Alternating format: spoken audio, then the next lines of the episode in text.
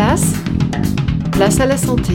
Bonjour, il existe de nombreuses allergies et comme c'est le printemps, eh bien, on pense évidemment au pollen, aux graminées, à l'ambroisie. Mais est-ce qu'on est plus allergique qu'avant, Chloé?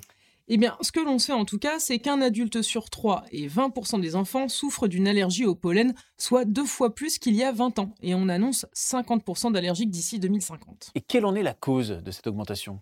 Eh bien, euh, surtout le réchauffement climatique qui joue une part dans l'augmentation des allergies. En fait, les saisons sont de plus en plus chaudes et plus chaudes qu'avant, donc l'effet de serre fait pousser les plantes qui diffusent évidemment plus de pollen. Et puis avec l'atténuation des saisons, eh les périodes chaudes durent plus longtemps qu'avant, ce qui prolonge le niveau d'exposition au pollen.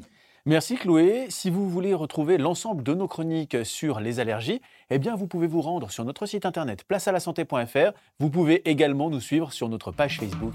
À bientôt.